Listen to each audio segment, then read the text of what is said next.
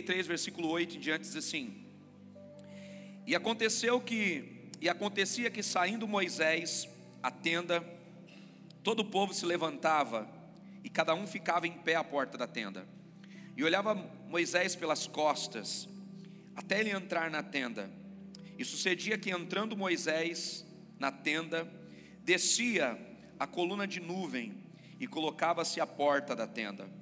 E o Senhor falava com Moisés. E vendo todo o povo, a coluna de nuvem que estava à porta da tenda, todo o povo se levantava, cada um à porta da sua tenda, e adorava.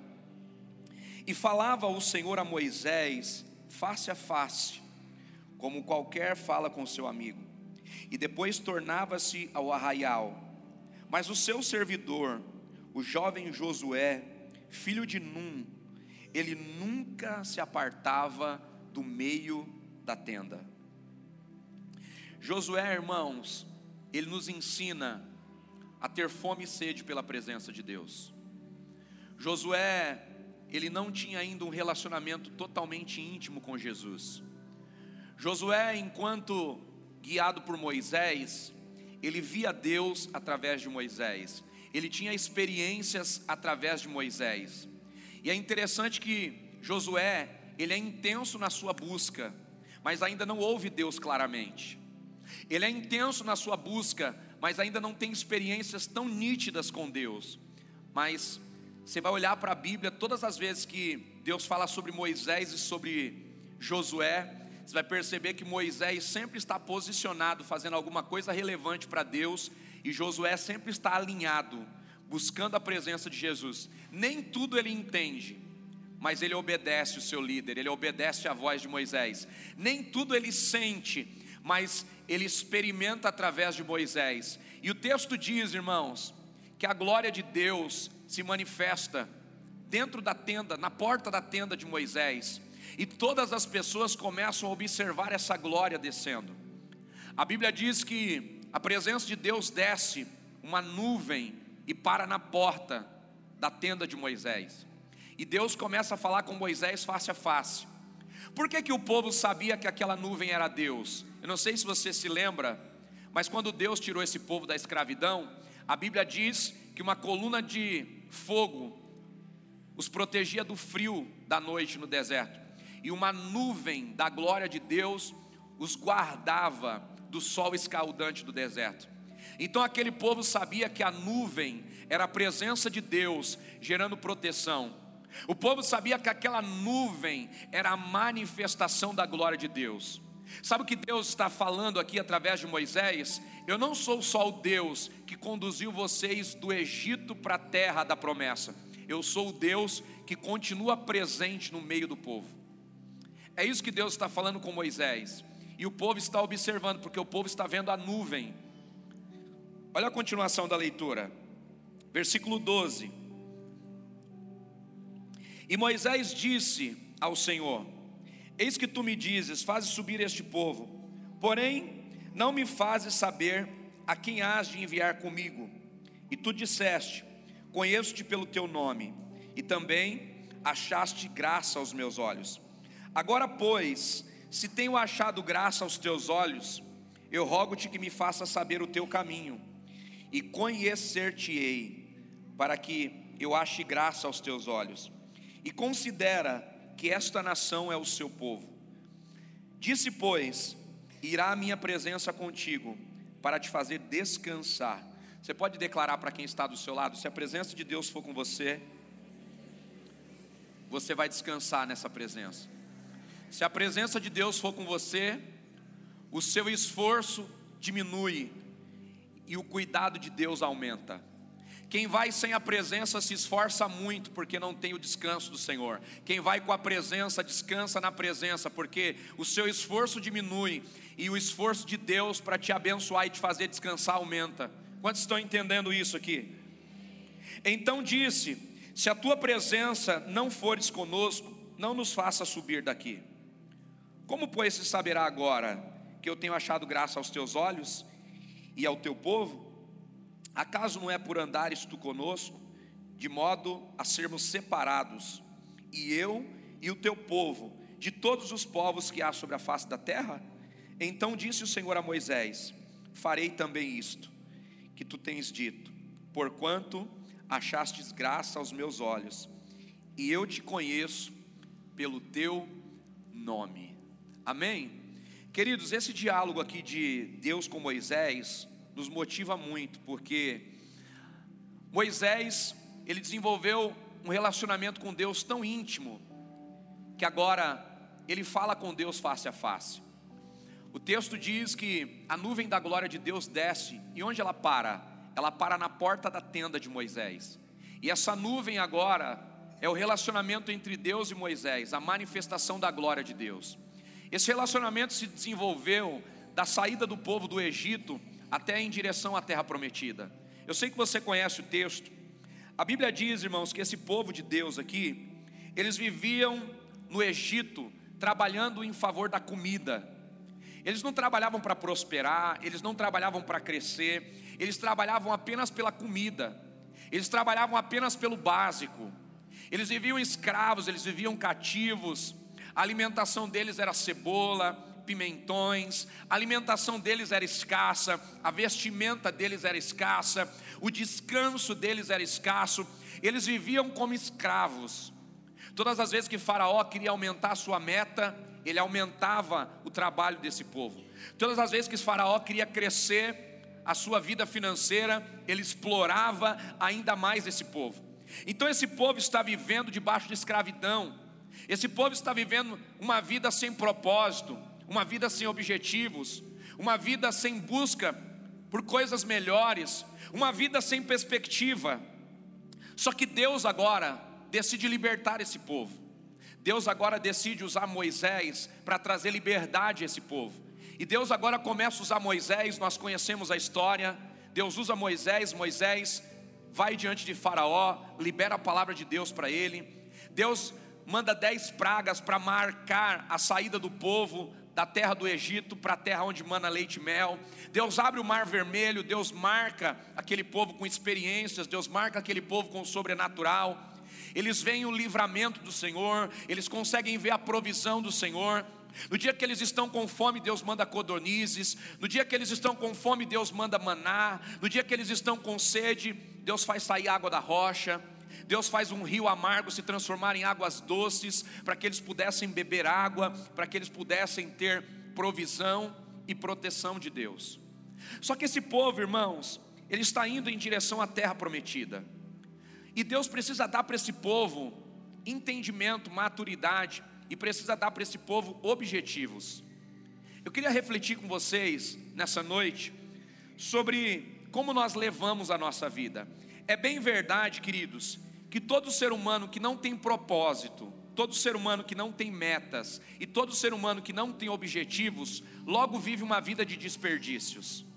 Se nós não colocarmos foco no que fazemos, se nós não determinarmos objetivos para o que vamos fazer, se nós não tivermos algo para alcançar, nós vamos viver uma vida de distrações, a gente vai levando um dia após outro dia, a gente vai investindo em coisas que não vão trazer resultado, a gente gasta tempo com coisas que não vão trazer nada relevante para a nossa vida, porque uma vida sem foco e uma vida sem objetivos é uma vida de desperdícios.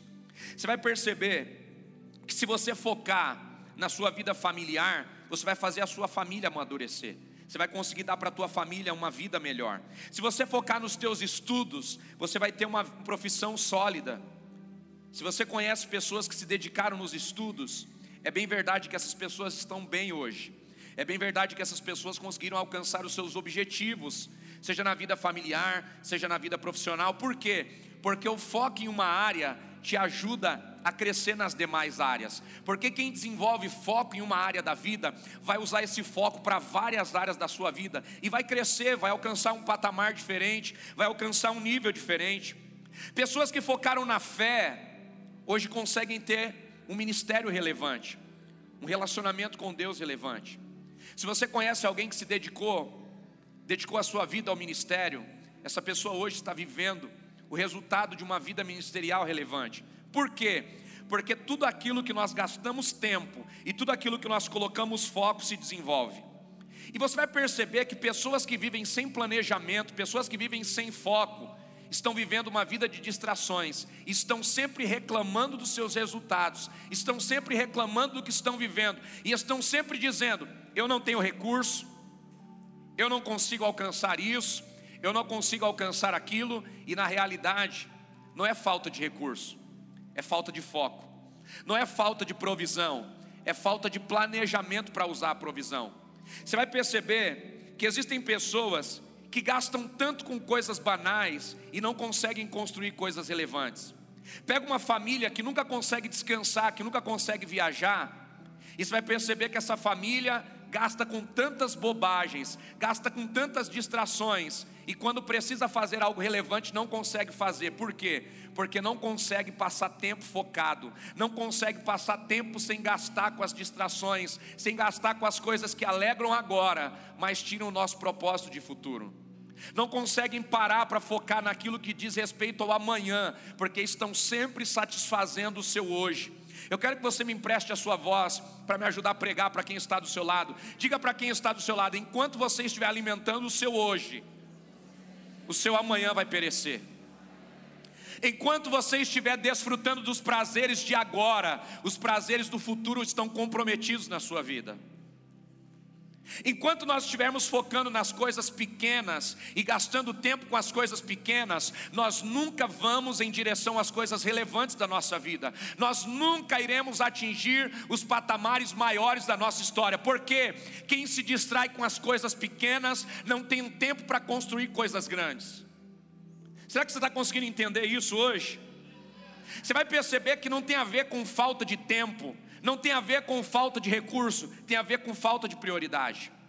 Pega uma pessoa que você conhece que diz que não tem tempo para estudar, abre o celular dela, vai lá no planejamento lá e olha quantas horas ela gastou usando o celular durante o dia.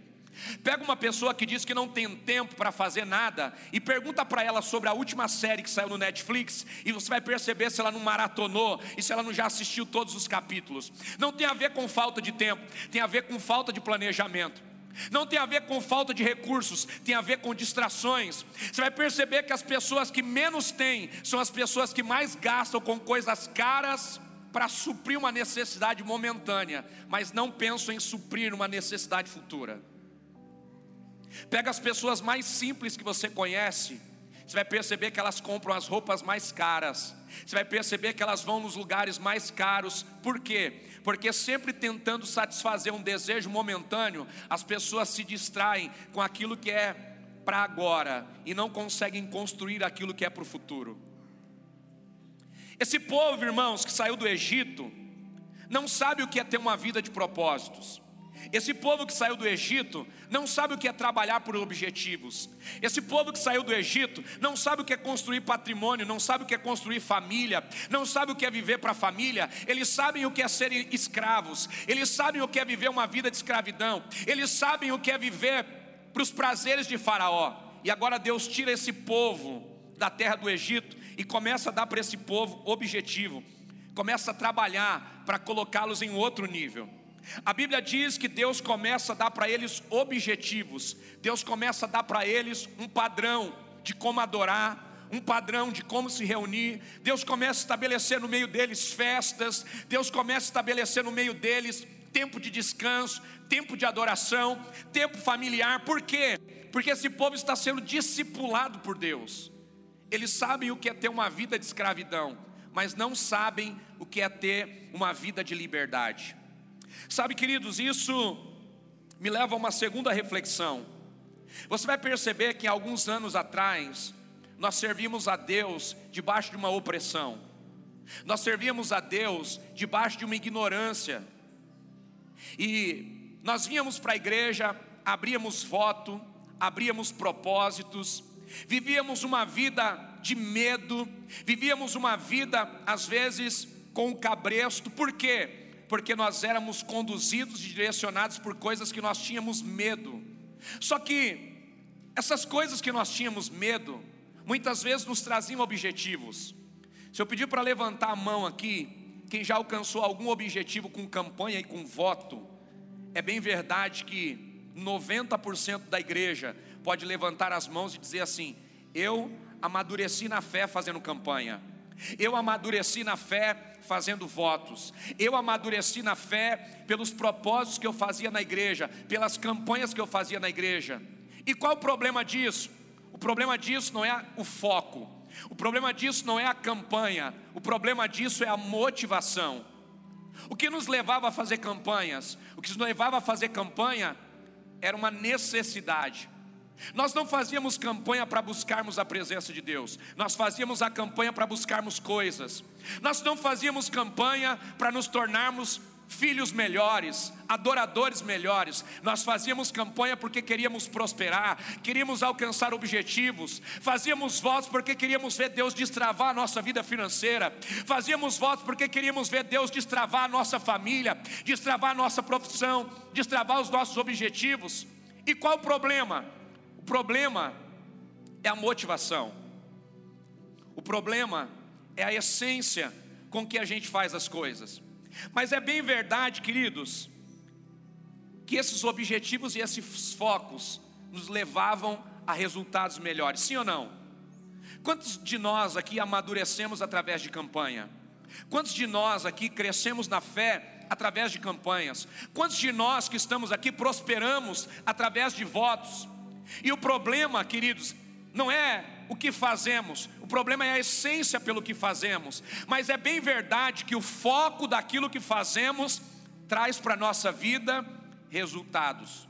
Hoje nós temos uma vida de muito mais liberdade. Hoje nós não queremos fazer votos.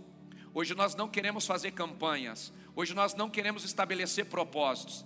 A gente quer dar para Deus o tempo que sobra, a gente quer dar para Deus o tempo que dá, a gente quer servir a Deus no tempo que nos cabe dentro da nossa vida pessoal, dentro dos objetivos que temos, e agora nós vivemos uma fé de tanta liberdade, que agora é Deus que tem que vir na hora que a gente estabelece, agora é Deus que tem que fazer no tempo que nós estabelecemos, e agora é Deus que tem que fazer na hora em que eu estou presente, porque nós temos tanta liberdade que agora nós queremos dizer até quando Deus vai fazer, como Deus vai fazer, na hora que Deus vai fazer, e nada de ruim que acontece na nossa vida é culpa nossa, mas é porque Deus não nos abençoa, é porque alguém atrapalhou a nossa fé, é porque a igreja não está mais como era antes, é porque os meus vínculos não são mais como eram antes, e agora nós conseguimos terceirizar todos os resultados ruins da nossa vida, mas não conseguimos assumir a responsabilidade de dizer que perdemos o foco,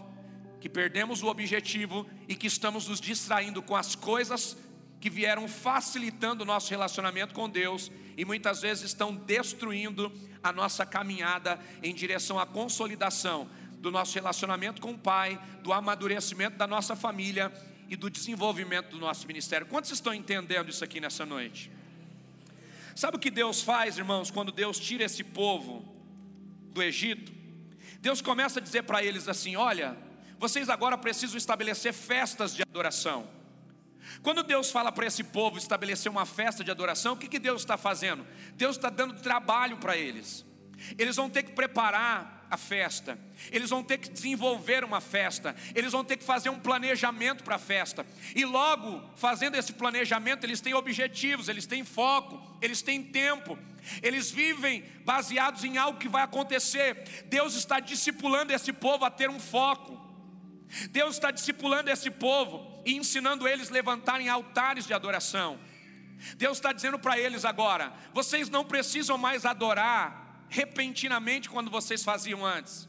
Antes vocês adoravam no meio do, do tempo que sobrava da escravidão. Agora vocês não precisam ter pressa. Vocês podem levantar um altar de adoração para mim.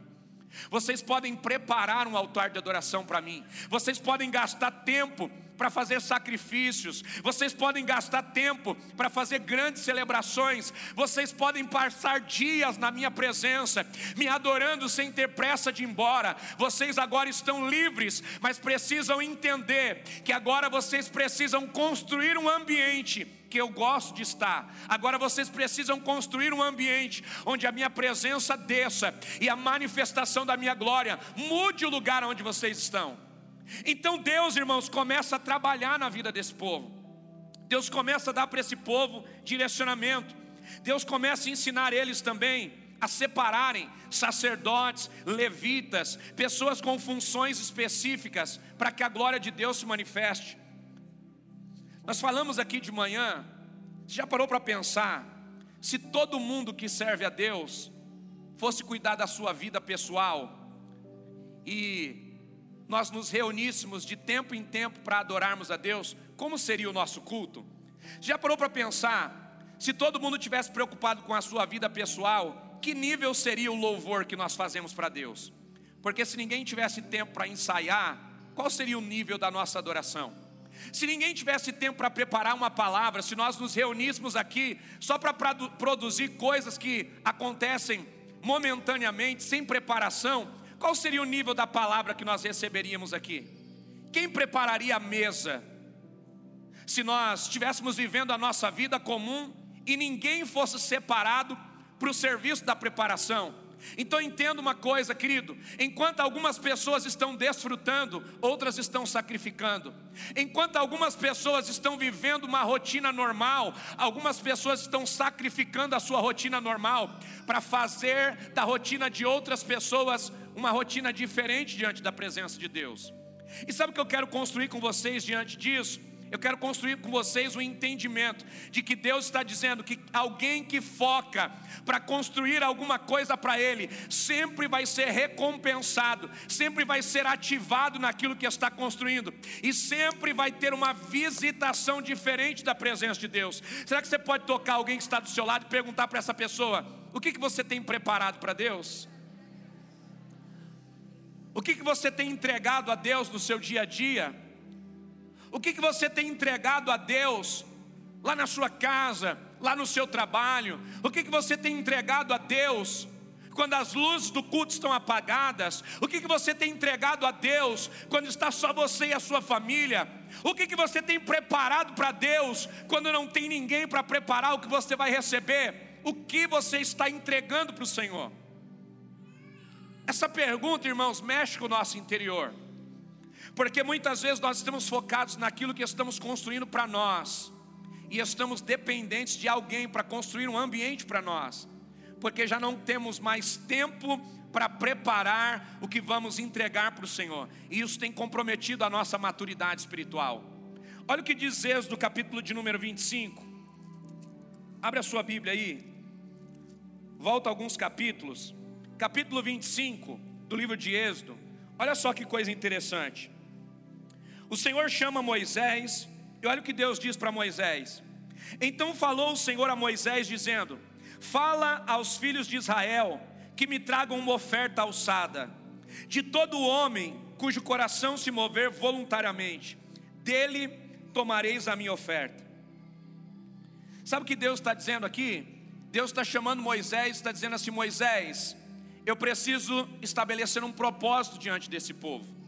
Eu tenho ensinado esse povo sobre adoração, eu tenho dado para eles uma direção, eu tenho dado para eles um foco, só que eu preciso ensiná-los a colocar o coração no lugar certo.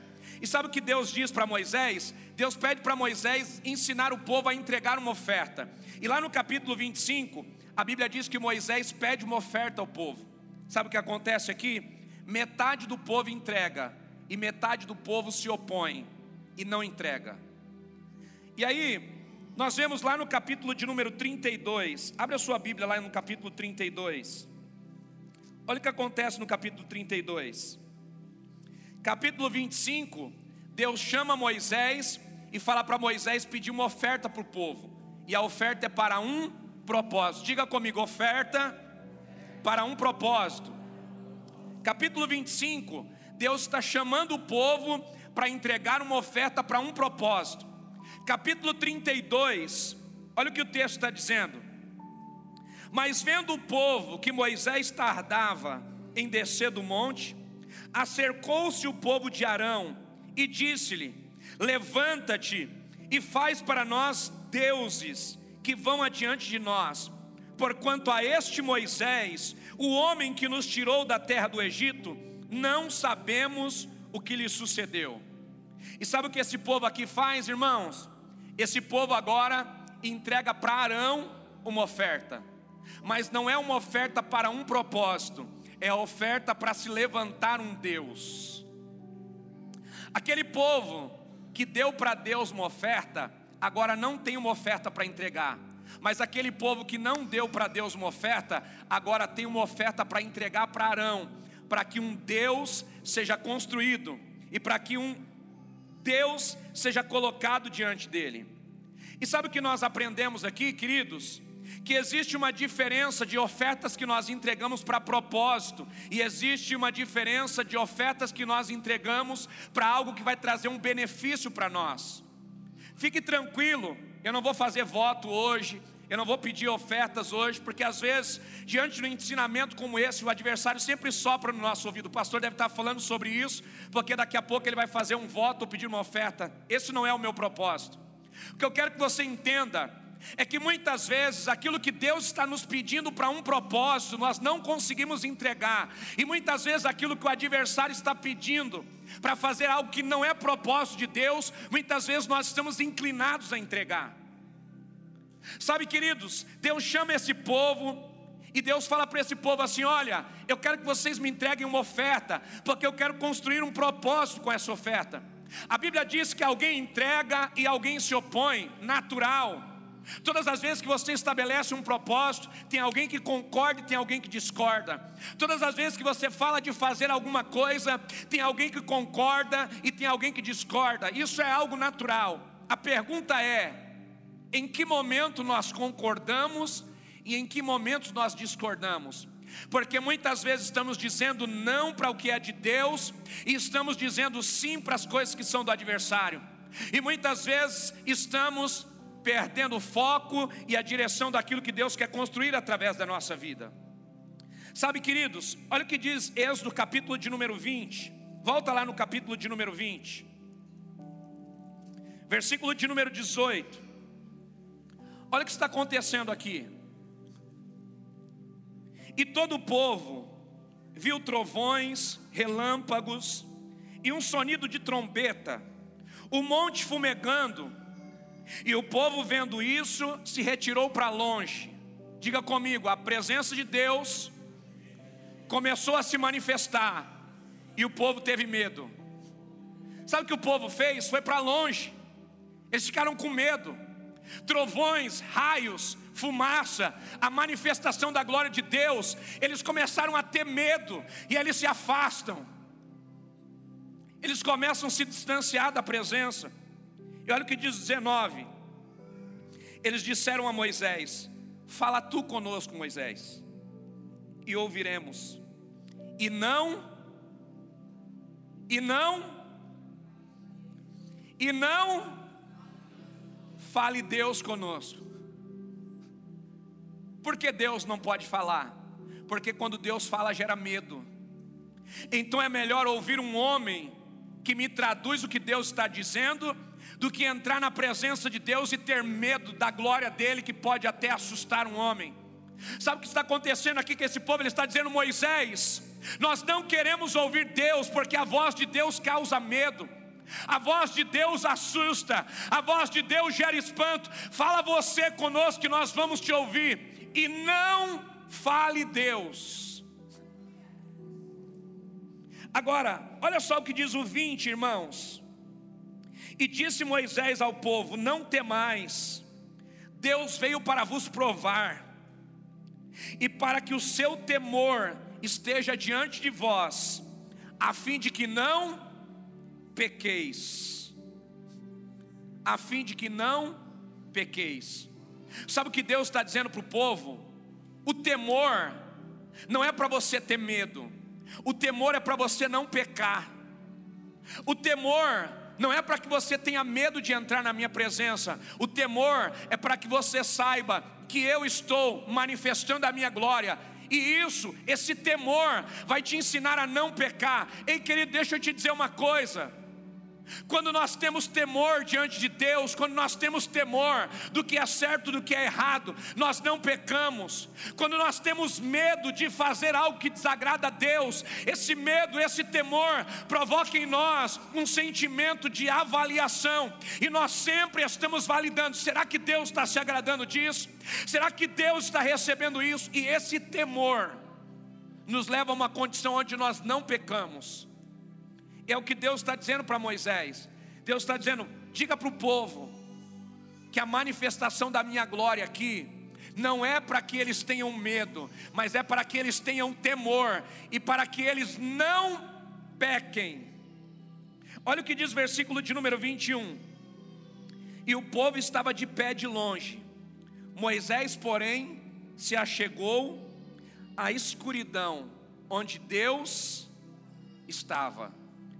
Queridos, um lugar escuro nem sempre é um lugar sem a ausência de Deus. Sabe, o adversário das nossas almas, ele tem trabalhado hoje na mente de muitas pessoas, dizendo que um lugar escuro é um lugar para depressão, dizendo que um lugar escuro é um lugar de perdição, mas foi num lugar escuro, aonde não parecia que tinha a presença de Deus, que Deus estava, e foi neste lugar escuro que Moisés teve um relacionamento com Deus.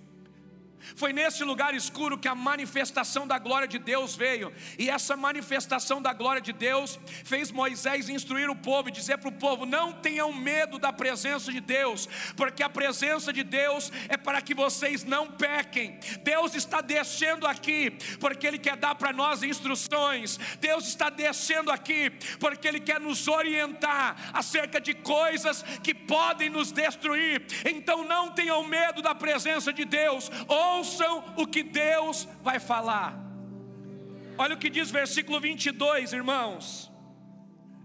Então disse o Senhor a Moisés: Assim dirás aos filhos de Israel: Vós tendes vistos que dos céus dos céus eu falei convosco. Versículo 23, olha o que Deus está dizendo: Não fareis o que? Outros deuses. Deuses do que? Deuses do que? Deuses de prata ou deuses de ouro não fareis para vós. Sabe o que Deus está dizendo aqui, irmãos? Deus está dizendo assim: olha, cuidado, porque o adversário da vossa alma vai cegar vocês para que vocês construam um Deus de prata ou de ouro. Não façam para vocês outros deuses. Deus alertou ou não alertou? Deus sabia do futuro ou não sabia do futuro? Porque Deus sempre alerta, irmãos. Qual é o problema dos nossos erros? O problema do nosso erro não é o erro em si, o problema do nosso erro é nós errarmos porque não ouvimos a instrução de Deus, é nós errarmos porque não fomos orientados por Deus, porque quem está ouvindo a voz de Deus sempre vai ter instruções das ciladas que o diabo está tramando, quem está ouvindo a voz de Deus sempre vai ser instruções acerca daquilo que o adversário está planejando contra a sua vida. Eu quero declarar na autoridade do nome de Jesus: os seus ouvidos espirituais vão se abrir e todas as ciladas que o diabo está tramando para tentar destruir a sua vida e a vida da sua família serão desmascarados, e a sua sensibilidade à voz de Deus vai proteger a sua casa e a sua família. Será que tem alguém aqui para glorificar a Deus nessa noite?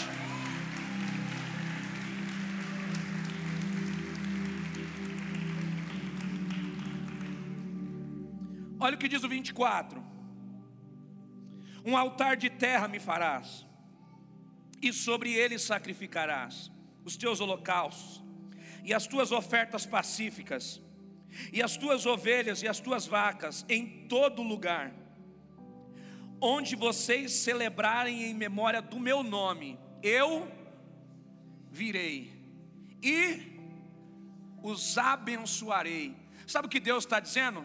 Vocês não precisam construir um Deus de ouro, vocês não precisam construir um lugar lindo e maravilhoso. Façam um altar de terra, busquem o meu nome e eu venho. Façam um lugar simples, invoquem o meu nome e eu venho, porque eu não estou condicionado a coisas e a lugares, eu estou condicionado a um povo que busca a minha presença. Será que nessa noite tem alguém aqui que está com desejo de buscar a presença dEle? Será que tem alguém aqui nessa noite que está com fome e sede de ouvir a voz de Deus e de ser direcionado por essa voz para não errar, para não pecar e para avançar com a sua família para um lugar de intimidade com Ele? Sabe o que Deus está dizendo? Eu não estou nem aí para a estrutura, eu estou relacionado a quem busca a minha presença. Irmãos, tudo isso aqui é maravilhoso. Telão é maravilhoso, luz é maravilhoso, ambiente é maravilhoso, microfone de ponta é maravilhoso. Mas melhor do que tudo isso é ser sensível à voz de Deus. Melhor do que tudo isso é ter a glória de Deus no ambiente.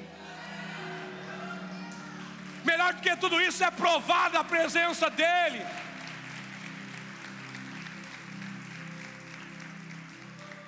Sabe o que ele está dizendo? Eu estou limitado a uma única coisa: aqueles que buscam a minha face. E aqueles que se preparam para adorar o meu nome, porque aonde tiver um altar levantado e aonde estiver alguém invocando o meu nome, ali eu estarei. E tem mais: todo lugar que eu vou, eu abençoo. Você pode tocar alguém que está do seu lado e diga assim: se você levantar um altar para Deus, e ele descer nesse lugar, esse lugar será abençoado.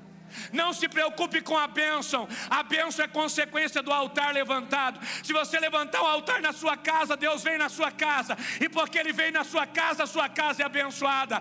Se você levantar o altar na sua empresa, Ele vem na sua empresa, e porque Ele vem na sua empresa, sua empresa é abençoada. Aonde há a presença de Deus, aonde há um altar de Deus, esse lugar também vai ser abençoado porque a bênção é consequência, não pode ser o fruto da nossa busca. Quantos estão entendendo isso aqui nessa noite? Olha o que diz o versículo 26, irmãos. E também não subirás ao meu altar por degraus, para que a tua nudez não seja descoberta diante deles. Sabe o que Deus está dizendo? Cuidado com a nudez. Deus está alertando, queridos, essas condições aqui está apontando para uma adoração com regras, limites e condições. Sabe o que Deus está dizendo? Para me adorar não é de qualquer jeito. Sabe o que Deus está dizendo? Para celebrar o meu nome não é do jeito que vocês querem, é do jeito que eu quero não é fazendo de qualquer jeito, mas é fazendo com preparação. Deixa eu te dizer uma coisa: Deus não mudou. Para adorar a Deus ainda precisa ser com condições, para adorar a Deus ainda precisa ser em santidade, para adorar a Deus ainda precisa ser em prioridade, porque aonde há alguém adorando a Ele com condições, buscando a santidade, Ele se manifesta. Sabe o que Deus está dizendo para nós? Eu não mudei, eu continuo sendo o mesmo. Sabe, queridos, o maior problema da liberdade é a libertinagem. O maior problema da liberdade é a perca do limite. O maior problema da liberdade é nós acharmos que Deus pode fazer qualquer coisa para alguém que faz qualquer coisa. Isso não é verdade. Deus ainda continua cobrando preparação. Deus ainda continua estabelecendo a propósito, Deus ainda continua estabelecendo limites, Deus ainda continua colocando um padrão para que a adoração dele se manifeste, não é de qualquer jeito, não é de qualquer maneira e não é sem preparação. Sabe o que ele está dizendo para esse povo? Ele está dizendo para esse povo: vocês precisam se preparar para me adorar. Eu quero que você volte lá no capítulo 32. já estou partindo para o final. Olha o que diz o 32. A Bíblia diz que esse povo agora pega o ouro que eles têm, que eles não entregaram para o propósito, no capítulo 25, e eles vão usar esse ouro para levantar um Deus de ouro. Olha o que diz o versículo de número 3. E Arão lhes disse: Arrancai os pendentes de ouro que estão nas vossas orelhas e nas orelhas das vossas mulheres e de vossos filhos e das vossas filhas, e trazei-me aqui. Então todo o povo arrancou o ouro, arrancou os pendentes que estavam nas suas orelhas e os trouxeram a Arão. Eles entregaram uma oferta sem propósito.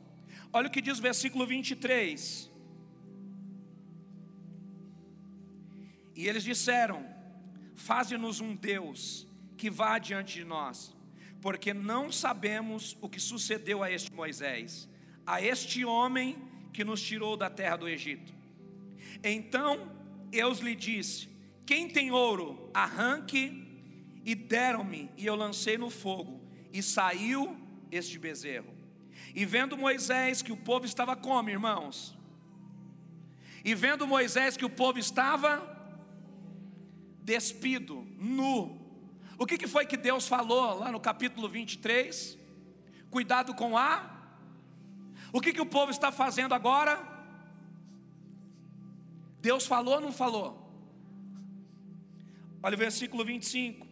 E vendo Moisés o povo que estava despido, porque Arão havia os deixado despir-se, para vergonha entre os inimigos.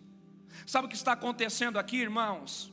Esse Deus que eles criaram é um Deus que não gera medo. Esse Deus que eles criaram é um Deus que aceita sobra de oferta.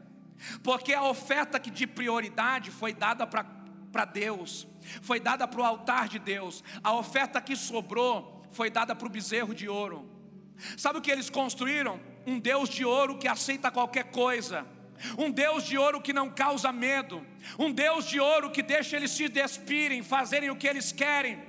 Sabe o que Deus está dizendo para Moisés? Deus está dizendo assim: olha, eles rejeitaram a minha condição para adorar, e eles construíram um Deus para eles, que quando eles estão celebrando, eles não têm medo, eles construíram um Deus para eles que aceitam o resto que eles querem dar, eles construíram um Deus que eles não têm temor.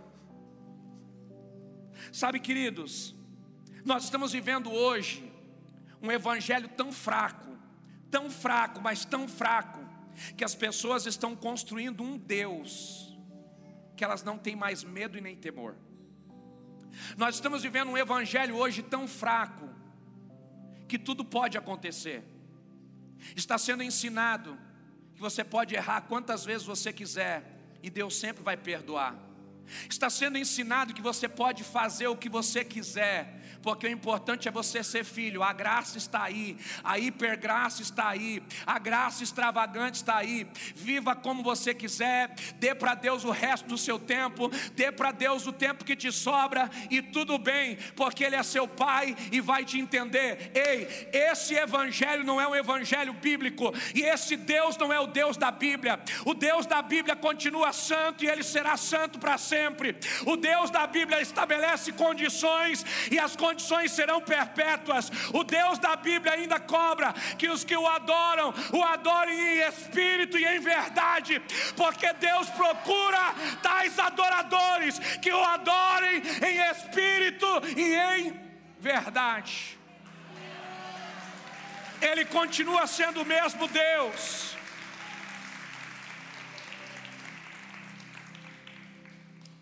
Ele continua sendo o mesmo Deus. Deixa eu te dizer uma coisa, queridos. Nós estamos sempre diante de uma apresentação do céu. Nós estamos sempre diante de uma apresentação do nosso lugar de destino. Mas deixa eu te dizer uma coisa: o céu é verdade, mas o inferno também é. O céu é real, mas o inferno também é. O céu é o destino dos filhos que obedecem a Deus e vão desfrutar com Ele da eternidade. Mas o inferno é o lugar de origem daqueles que desobedecem a Deus, daqueles que não querem se converter e daqueles que não querem viver a santidade. Sabe, o inferno não é um lugar sem a ausência de Deus, porque Deus está em todos os lugares. O inferno é o lugar da ira de Deus, porque o inferno não é um lugar para filhos, o inferno é um lugar para os desobedientes. Nós estamos vivendo um evangelho onde ninguém mais fala sobre os espinhos nas rosas. Nós estamos vivendo um evangelho onde ninguém mais fala que se nós pecarmos vamos para o inferno, que se nós não nos convertermos vamos para o inferno. Sabe o que Deus está dizendo para nós nessa noite de ceia, nessa noite da mesa e do partir do pão? O céu é uma realidade, mas o inferno também é uma realidade. Sabe o que Deus está dizendo para nós? Que Ele ainda é um Deus de santidade e que Ele ainda quer que aqueles que o adorem, o adorem em santidade que aqueles que buscam a Sua presença se preparem para buscar a Sua presença. Sabe, queridos, o fato de você estar aqui, para você é um privilégio. Pergunte por quê? Porque o Pai está te dando uma oportunidade, você está na casa dele, ouvindo a verdade que pode te levar para o céu. O Pai está te dando a oportunidade de estar na casa dele e de ter temor, porque o temor não é para você ter medo de Deus, o temor é para você não pecar. O temor não é para você ter medo da presença do Senhor, medo de ir para o inferno, não. O temor é para você saber que o mesmo Deus que é amoroso e foi para a cruz para te salvar, para me salvar e para me dar uma vida eterna, é o mesmo Deus que é justiça, que vai colocar o pecador no inferno. É o mesmo Deus que é extremamente amoroso e zeloso, que deu a sua vida para todos os seus filhos, mas é o mesmo Deus rigoroso que vai nos dar segundo aquilo que estamos plantando. A pergunta para nós nessa noite é: qual é o destino que nós queremos para a nossa vida? O céu ou o inferno? Qual é o destino que nós queremos para a nossa vida? Uma vida de temor uma vida onde nós temos temor da presença de Deus, e porque temos temor da presença de Deus, não pecamos, ou uma vida de liberdade, onde nós erramos hoje e amanhã pedimos perdão. Depois de amanhã erramos de novo e pedimos perdão, e depois erramos de novo e pedimos perdão. Erramos consciente porque sabemos que Deus tem perdão. Nós estamos vivendo um tempo, irmãos, onde nós entramos na presença de Deus, mas não temos mais temor, não temos medo de falar dos irmãos, não temos medo de tocar no altar, não temos medo de tocar na ceia, não temos medo de tocar nas coisas de Deus, por quê? Porque tem nos faltado temor, e porque nos falta o temor, pecamos e não temos mais medo de um Deus que é justiça. Pecamos e não temos mais medo de um Deus que é implacável na colheita daquele que planta consciente. Sabe o que eu quero que você entenda? O nosso Deus é um Deus galardoador e perdoador. Ele não leva em consideração o nosso tempo de ignorância. Mas a partir do momento que nós sabemos o que é certo e erramos, esse mesmo Deus que perdoa a ignorância é implacável com aquele que peca consciente. Sabe o que eu quero que você entenda, queridos? O nosso Deus não mudou, Ele continua sendo o mesmo. Um Deus amoroso para nos livrar e um Deus implacável para estabelecer a sua justiça. Será que você pode aplaudir esse Deus nessa noite?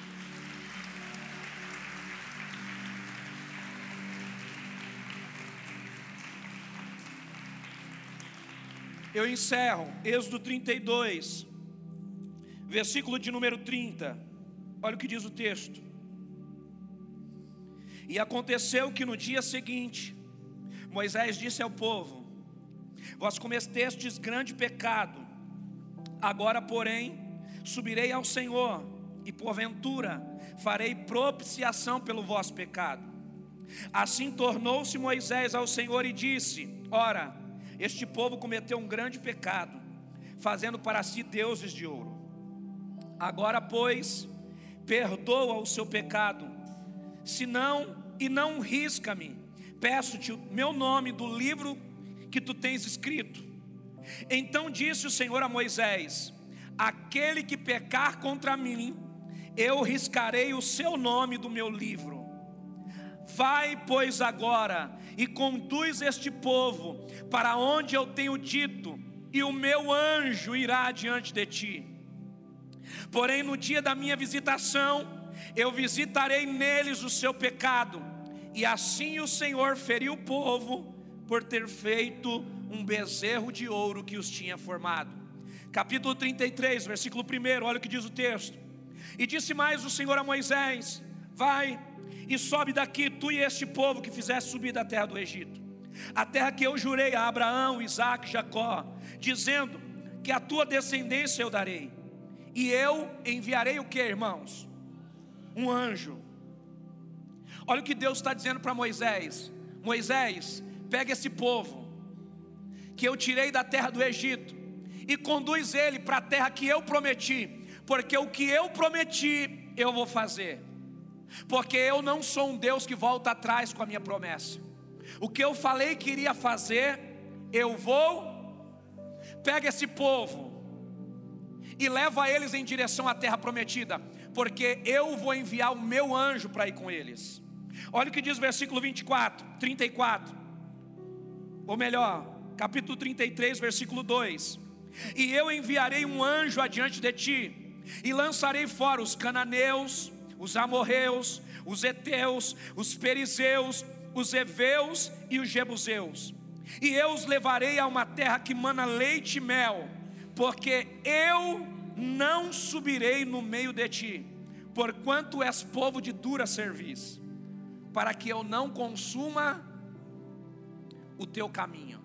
Sabe o que Deus está dizendo para Moisés? Moisés, pega o povo que eu falei que daria a terra prometida e leva eles para a terra prometida. Só que eu não vou. Sabe por quê, Moisés? Porque se eu for, eu vou ter que matar esse povo no meio do caminho. Então é melhor eles irem com meu anjo. Eu prometo para vocês proteção, eu prometo para vocês livramento, mas a minha presença não irá com vocês. Sabe o que Deus está dizendo aqui, irmãos? Deus está dizendo aqui: eu posso fazer dar tudo certo para vocês, mas não estar com vocês. Sabe o que Deus está dizendo aqui? Eu posso fazer todos os seus inimigos retrocederem, eu posso gerar proteção, livramento, mas não estar com vocês. Pode dar tudo certo, mas eu não estarei convosco. Sabe o que nós precisamos entender, queridos? Essa geração fraca, que não tem relacionamento com Deus, que está sendo construída, é uma geração que valida a aceitação de Deus pelas coisas que dão certo. Estou trabalhando, está dando tudo certo, estou prosperando, Deus está comigo. Abriu um negócio, está crescendo, está prosperando, Deus está comigo. Se levantaram contra mim, caíram, Deus me protegeu, Deus está comigo. Mas deixa eu te dizer uma coisa: o fato de tudo estar tá dando certo não quer dizer que tem aprovação de Deus. Tem muita gente que está vivendo uma vida onde muita coisa está dando errado, mas Deus está ali. Tem muita gente que está diante de portas fechadas, mas está sendo aperfeiçoado por Deus, está sendo lapidado por Deus. Deixa eu te dizer uma coisa: não valide a presença de Deus pelos resultados, porque os resultados nunca estão apontando para a validação ou não validação de Deus, porque o nosso Deus é um Deus de processos, não é um Deus de resultados. O resultado pode ser consequência de um processo, mas não quer dizer que é consequência da aceitação de Deus. Chegou a hora, irmãos, de nós construirmos uma fé sólida. Chegou a hora de nós buscarmos o nosso relacionamento com Deus. Chegou a hora de nós colocarmos Deus no primeiro lugar da nossa vida e nós dizermos para Ele: Deus, nós te amamos pelo que o Senhor é, não pelo que o Senhor pode nos dar. Nós te amamos pela Sua presença, não pelos livramentos que o Senhor pode nos dar. Eu encerro versículo 5 versículo 6 capítulo 33, versículo 5, versículo 6, eu encerro aqui. Olha o que diz o texto. Porquanto o Senhor tinha dito a Moisés: Diga aos filhos de Israel que eles são um povo de dura serviço. E por um momento, versículo 5, deixa eu ler do começo. Porquanto o Senhor tinha dito a Moisés: Diz aos filhos de Israel: És povo de dura serviço. Se por um momento subir no meio de ti, te consumirei. Porém agora, tira os teus ornamentos, para que eu saiba o que te hei de fazer. Então os filhos de Israel se despojaram dos seus ornamentos ao pé do monte Horebe. Sabe o que Deus está dizendo aqui? Deus está fazendo um teste com esse povo. Deus está dizendo assim: Moisés, pega esse povo aí e fala para eles o seguinte: manda eles tirarem todo o ouro, manda eles tirarem todos os bens preciosos que eles, preciosos que eles têm e manda eles colocarem no pé do monte. Sabe o que Deus está fazendo com esse povo? Deus está dizendo para Moisés: Eu quero saber quem está me servindo pelo que eu posso dar e quem está me servindo pela minha presença. Aqueles que abrirem mão daquilo que têm e lançarem no pé do monte e vierem buscar a minha presença, esses eu vou validar. Sabe o que Deus está dizendo para nós? Existe uma geração que ainda quer a presença de Deus mais do que as coisas, e eu quero acreditar que essa geração está reunida aqui nessa noite. Eu quero acreditar que tem famílias aqui nessa noite que estão mais preocupadas com a presença de Deus do que o que Deus pode dar. Será que tem essa geração aqui nessa noite que pode levantar as mãos e dizer: Deus, ainda que a porta esteja fechada, eu vou continuar te adorando. Ainda que as coisas estiverem dando errado, eu ainda continuo te adorando. Ainda que eu tenha que abrir mão de coisas para ter a tua presença, eu vou abrir mão, mas eu não abro mão da sua glória, eu não abro mão do seu favor eu não abro mão de que o Senhor vá conosco por onde quer que possamos ir. Sabe o que Deus está dizendo para Moisés? O povo que abre mão do que eu dei vai ter a minha presença. E sabe qual é a resposta de Moisés para Deus? Senhor, nós não queremos um anjo, nós não queremos livramento, nós não queremos proteção, o que nós queremos é o Senhor. Nós preferimos guerrear com os nossos adversários, nós preferimos viver uma vida de risco, nós preferimos ter uma vida de escassez do que vivermos uma vida longe do Senhor. A pergunta que eu quero te fazer hoje é: que tipo de vida você quer?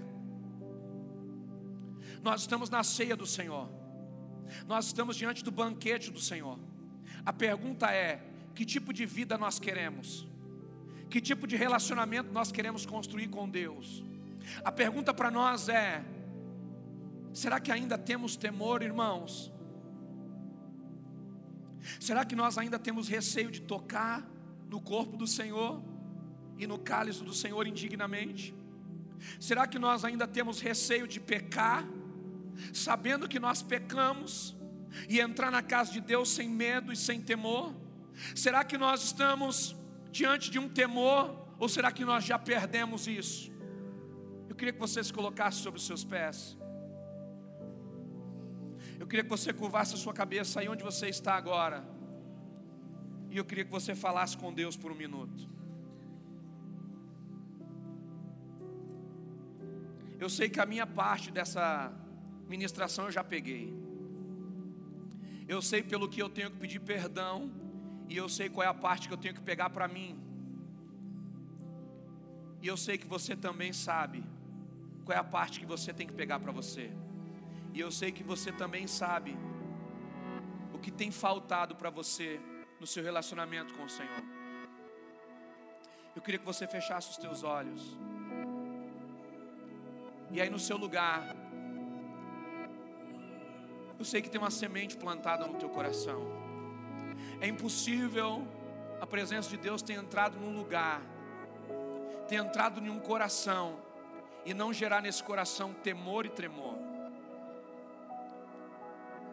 Mas como eu disse de manhã, eu quero dizer aqui nessa noite também, que o Senhor nos batize com temor, que o Senhor nos batize com entendimento, porque nós não podemos viver mais diante do Senhor pecando consciente e sabendo que estamos pecando e não temos mais medo de entrar na presença do Senhor, porque hoje não existem mais profetas para envergonhar, porque Deus não precisa mais envergonhar para dizer que Ele nos rejeita. Nós vivíamos uma vida, irmãos, amedrontada, porque nós entrávamos na casa do Senhor e tínhamos medo dos profetas, pecávamos e tínhamos medo. Vai que Deus levanta um profeta e fala que eu estou em pecado. Vai que Deus usa o pastor, ou que Deus usa um homem de Deus e aponta o dedo para mim e diga que eu estou em pecado. Deus não trabalha mais dessa forma. Porque Deus agora colocou o Espírito dele dentro de mim e dentro de você. E o maior profeta para a nossa vida é o Espírito Santo. E o problema é se esse profeta que Deus colocou dentro de nós já não nos constrange mais. O problema é se esse profeta que Deus colocou para habitar dentro de nós já não consegue mais ser ouvido por nós. O problema é se o Espírito de Deus que habita dentro de nós já não é mais ouvido por nós. É bem verdade que quando você vai fazer uma bobagem, existe uma voz dentro de você que diz: não faz isso, está errado não pega isso, não é seu. Não cobiça, isso está errado. Sabe o que é essa voz? é o profeta que Deus colocou dentro de você, é o Espírito Santo, é uma parte da Trindade que está dentro de nós para nos dizer: tenha temor, para nos dizer: não se afaste da presença do Senhor. Se essa voz já não fala mais dentro de você, se essa voz já não gera mais em você temor, se essa voz já não gera mais dentro de você entendimento, então essa noite é a noite de nós olharmos para dentro de nós, dizermos: Jesus, me perdoa, me ajuda, porque eu não quero ir para o inferno. Eu sei que o meu destino é o céu.